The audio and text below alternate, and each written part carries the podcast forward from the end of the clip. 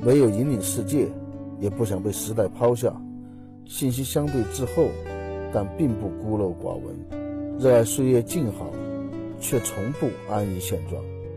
渴望，但不盲从；努力，并不冲动。在世界的各个角落，为了梦想而奋斗。我们是小镇青年。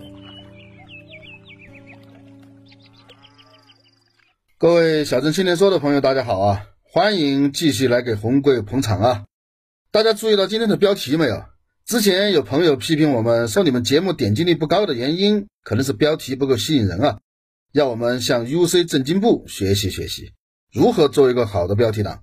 所以这一期才起了这么一个标题啊！看到这个标题，可能很多人要骂我标题党啊！我可不是标题党哦，我还是有底线的。本来我准备的题目是最有道德的报纸是《太阳报》，那个才叫标题党啊！为什么要说这个呢？前段时间吧，就去也不是前段时间了，去年大概五月份吧，有朋友听到我们的节目特别喜欢，所以想帮我们节目进行推广嘛，就是说可以帮我们联系我们这个城市的电台，嗯，和其他一些渠道，说如果人家谈得拢嘛，人家看上我们的节目了，就把我们这个节目送给人家，在电台上面免费的播，我们也不收他们钱，就当我们推广一下。我们还是觉得可以谈一谈的，因为我们这个小地方的电台能有什么自制节目，对吧？以前他们还播过一些那个像《东吴相对论》这种东西，他们的自制节节目很少，都是一些呃说交通信息的啊之类的。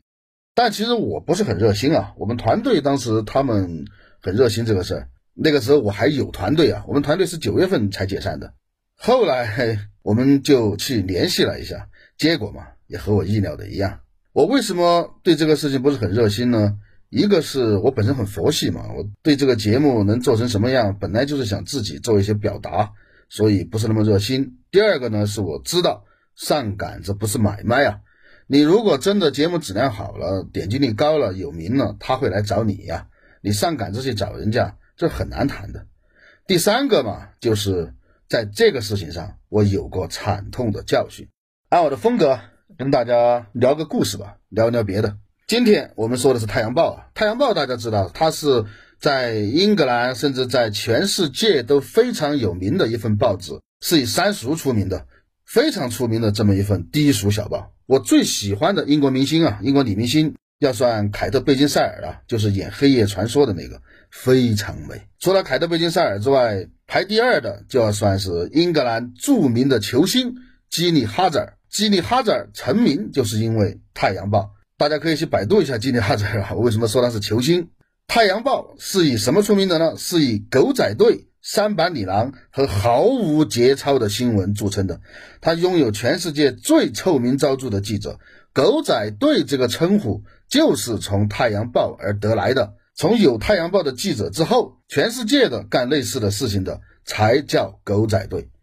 这么一个报纸，我既然说它有道德，这我我是想主动的掉粉吗？哈哈，各位莫慌，听我慢慢道来啊。首先，我们要搞清楚什么叫道德。道德追本溯源啊，这个词是出自《道德经》。《道德经》里面说，道是什么东西？道是世间万物，这个宇宙万物的内在规律，叫道。而道是看不见摸不着的，对吧？所谓道可道非常道，名可名非常名啊。而德是在道的程度和表现形式叫德。为了不至于 装过度被雷劈啊，我就不转原文了。主要原文我也背不下来啊。前面说的那些你完全不用管。你只需要知道前面那段话表示什么意思，表示道德是有多有少，有大有小的，是可以互相比较的，有比较才有鉴别嘛，对吧？有没有道德要看和谁比，对吧？但是你以为打网游吗？每个人头上有一个数字，表示了他的道德值啊，你的道德值是三十二，他的道德值七百三，咦，那有个负的一万四的，没有这回事啊，所以。我们怎么知道《太阳报》的道德值是多少呢？不知道也没关系，因为如果明显不在一个数量级上的比较，是不需要知道具体的数值的。最小的四位数都比最大的三位数要大，对吧？好，我们说《太阳报》啊，《太阳报》创刊于一九六四年啊，对，就是一九六四年，没有什么太长的历史。最初只是一份小报，从版式到风格啊，都可以算作是全面模仿《每日劲报》。凡是模仿秀，都是生活在正版的阴影之下的。正版做得越好，模仿的人得的利益就越大。但是盗版就是盗版，永远见不了光。所以《太阳报》的销量少得可怜。一九六九年，有一个叫梅铎的人买下了《太阳报》，成为了《太阳报》的老板。梅铎正式的将《太阳报》改版，改成了什么东西呢？它以前是报纸嘛，它改成了一个小报型报刊。什么意思？就成了一个报纸不报纸、杂志不杂志的东西。然后，《太阳报》找到了它的两大法宝：三俗化的内容和三板里郎。提到三板里郎，再次向大家隆重推荐英格兰著名球星兼节目主持人吉尼哈泽。这两大法宝让《太阳报》的销量在当年就飞速提升到八十万份。在九十年代中期，《太阳报》的销量达到顶峰的时候是多少？达到了不可思议的五百万份。五百万份什么概念啊？当时英国人口总共才六千万。而它的订阅量就有五百万，要知道这五百万份里面没有一份是公费订阅啊！就算在纸质媒体受到严重冲击的今天，《太阳报》也有三百多万的销量，五百多万的订份，六千多万的人口，抛弃老年人、小孩、妇女，也就是说，几乎当时整个英格兰的成年男子都订了这个报纸。而能够与《太阳报》的销量之高相媲美的，就是它的名声之臭了。《太阳报》的名声简直是。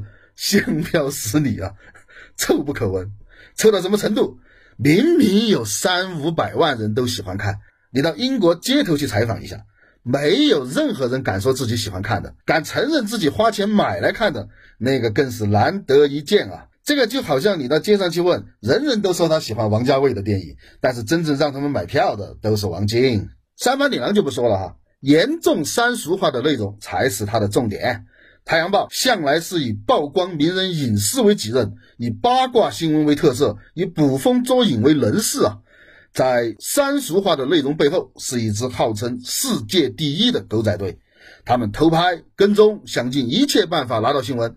他们对采访对象的话断章取义，给新闻起各种耸人听闻的标题。他们可以在英国申办世界杯的关键时刻大爆国际足联的丑闻啊，简直就是不讲政治之极。各类公众人物恨之入骨，人民群众在手拿报纸开心之余，也对狗仔破口大骂。那这帮人有什么道德可言？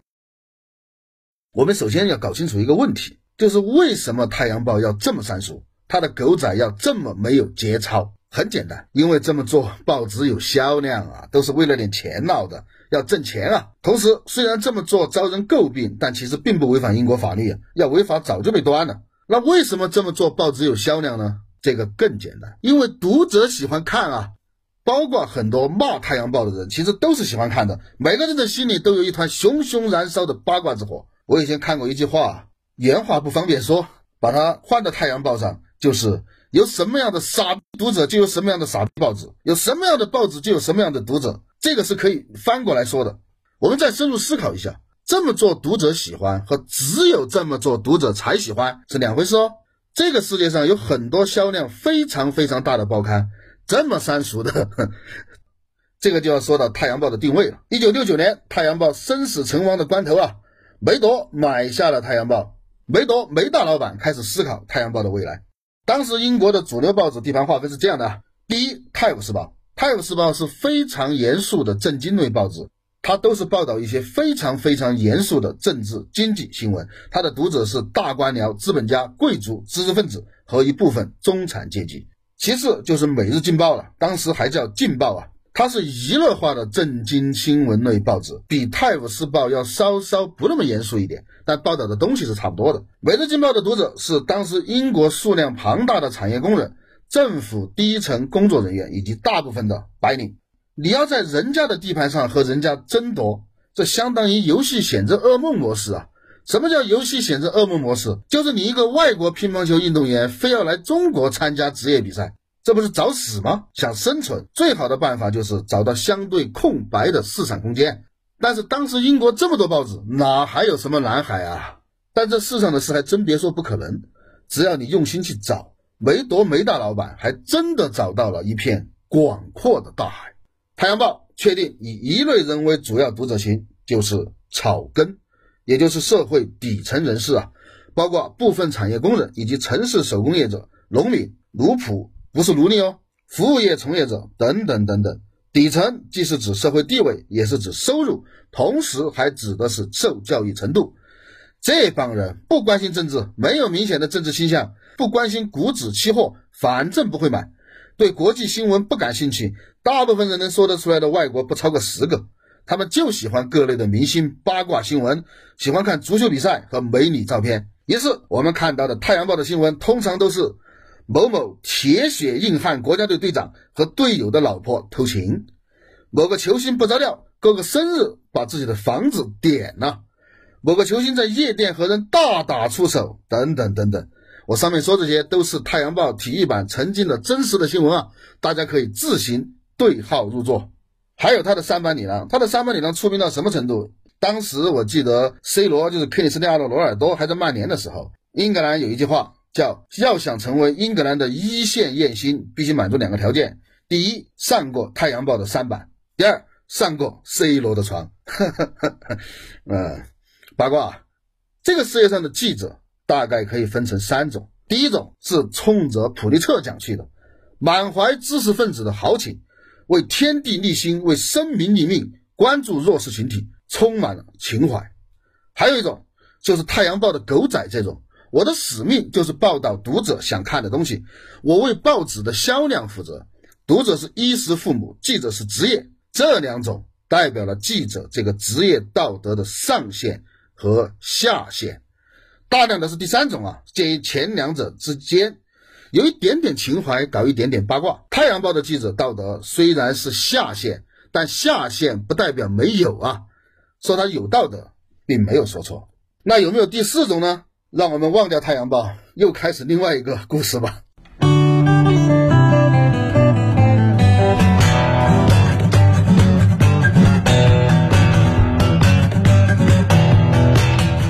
大约十一年前还是十二年前，我的一个朋友，我们叫他老马吧。为了能就近照顾父母，想回家乡发展。此人是什么什么大学心理学硕士，还是一个国际上的什么什么协会的成员，在什么什么国际期刊上发表过文章，做过什么什么国际合作项目，还有一大堆什么什么证书，太复杂了，我也记不住。反正来头不小，至少我看上去感觉他非常厉害，至少啊。在我家乡这种普遍没有文化的十八线小城，也算是顶尖的人才了。因为小地方无人识货嘛，所以想快速的打开局面。然后我就给他出了一个馊主意，我说我们在本地找个报纸做一个专栏，写一些关于应用心理学解决亲子教育啊、职场啊、婆媳啊这些各种问题的文章，有没有搞错无所谓，先把他的专业知识介绍出去再说。诶，他也觉得是个办法，于是我就帮他联系了。我们在本地的一家某某日报社工作的一个同学，请这个同学引荐一下编辑部的人，聊聊这样做的可能性啊，并再三的跟我的同学说，这不是打广告，而是想投稿。我其实之前想了一下，是不是要把这个报社的完整的名字说出来？因为我想何必掩耳盗铃呢？一来这个是一个真实的故事，二来我一个这么点订阅的铺盖节目怕什么？如果既然真的有了影响，他们要和我较劲，其实也是好事啊，至少我能小红一把。大家还记得甲方乙方里那句台词吗？告我吧，诉讼费我出。那为什么后来又怂了，不说他的完整的名字了呢？其实不是怂了，是因为老马，因为我自己的那个呃为人不是很好的问题，在某些事情上，老马已经有四到五年没有联系我了，打电话也不接，所以我不确定他是不是愿意。把这个事情完整的公开出来，所以我就没有提这个报社的完整的名字，知道的人自然知道，包括老马也是一个化名，但是知道的人听到老马就知道我说的是谁。我们当时想了好几种被拒绝的可能啊，我们做足了充分的准备，包括让他试写几篇文章，最后对稿件的质量不满意拒绝，包括没有办过这类专栏，担心读者不接受嘛拒绝。包括对我朋友的身份怀疑，担心遇到假专家嘛？现在的江湖骗子多得很，拒绝。包括担心你能不能坚持下去，万一写了三期你不写了怎么办？拒绝。所以当时我们准备了一大堆理由，如何应对这些猜疑，结果啊却是如此的让人意想不到啊！万万没想到啊，万万没想到，万万没想到节操不真了，万万没想到世界真奇妙，万万没想到遥遥且可闹，万万没想到啦啦啦啦啦。当时我朋友跟编辑部的人谈的时候，只简单的聊了一下，想开一个专栏，连专栏的内容都还没有细谈，编辑大人就表示明白了，想在报上发表文章是吧？好办，要收费的哦，亲，要收费的哦，亲，要收费的哦，亲。老马当时以为编辑大人误会了，就说明了一下，我们不是打商业广告，就是正常的向报社投稿。你们觉得稿件好就用，觉得不好就可以不用，稿费也可以不要。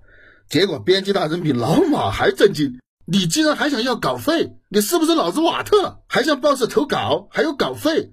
你是八十年代的文艺青年吗？以上不是原话啊，以上是我猜的编辑的心理活动。因为朋友介绍嘛，大家都是朋友，所以还是很客气的。于是编辑很客气的向老马郑重的说明了这个日报社他们现在的稿件来源两类，一类就是政府让登的各类新闻和报道。这个是肯定的啊，也是无可厚非的。另外一类就是给钱的，只要不是违法乱纪的内容，给钱就能上，不管是什么形式啊，广告、新闻、小说、专栏、测评，什么都行。所以你要发专栏可以，要付费，而且专门跟我们说明啊，不是他个人想收受贿赂，而是报社要收，明码标价，童叟无欺，不存在暗箱操作。老马都惊了。